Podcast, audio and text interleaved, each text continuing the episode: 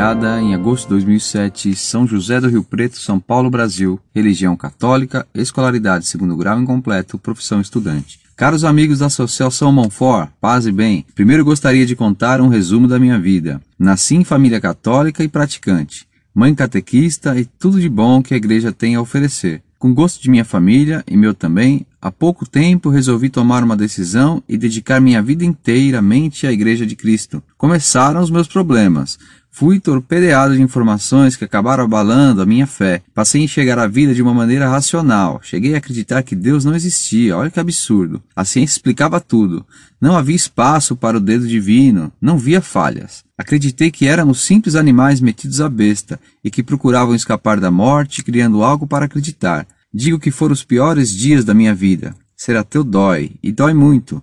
Olhava para minha família e tinha medo de não estar com eles, de não poder ter sempre minha mãe conversando comigo, me acariciando, o amor de meu pai, de meus irmãos. Comecei a acreditar que um dia todos viraríamos pó. Era inevitável o nosso fim de animais metidos à besta.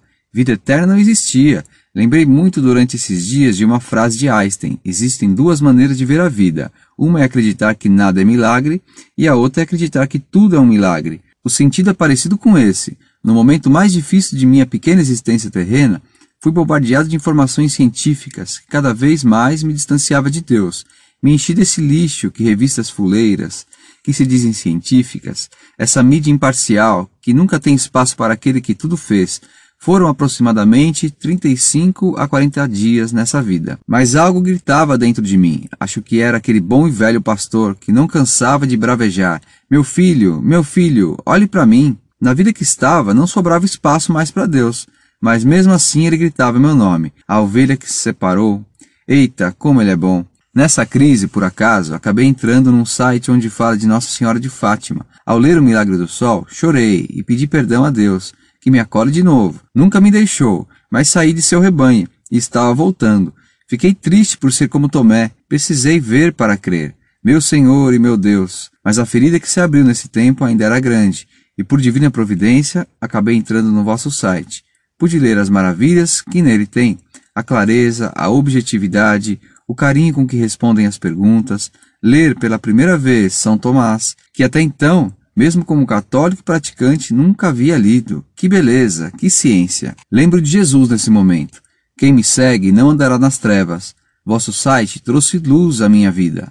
A luz da verdadeira ciências, a simples e clara. Aquela que esteve parada na estante durante minha crise. Comecei a ler a Bíblia como louco, com sede da palavra de Deus.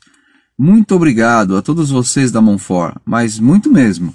Deus coloca meios em nossa vida para cada vez mais vermos sua verdade. Vocês ajudaram ele a me mostrar o caminho. Vocês foram condutores da graça de Deus em minha vida. Sintam-se agraciados. Ele usa vocês para levar a verdade da vida às pessoas.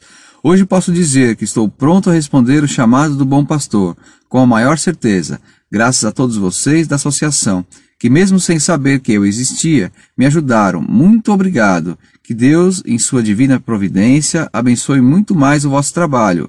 Observação.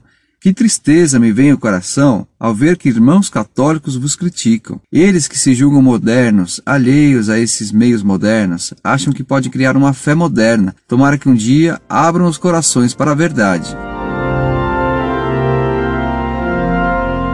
Muito prezado, salve Maria. Dou graças a Deus por seu retorno à fé em que sua família o educou Deus seja louvado.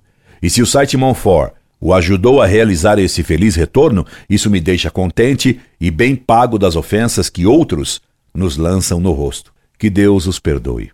O que importa é ajudar as almas a voltarem para nosso Senhor. E se por isso somos ofendidos, Deus seja louvado por sofrermos ofensas por amor a Cristo. Escreva-me sempre e reze por nós. Incorde Jesus Semper, Orlando Fedeli.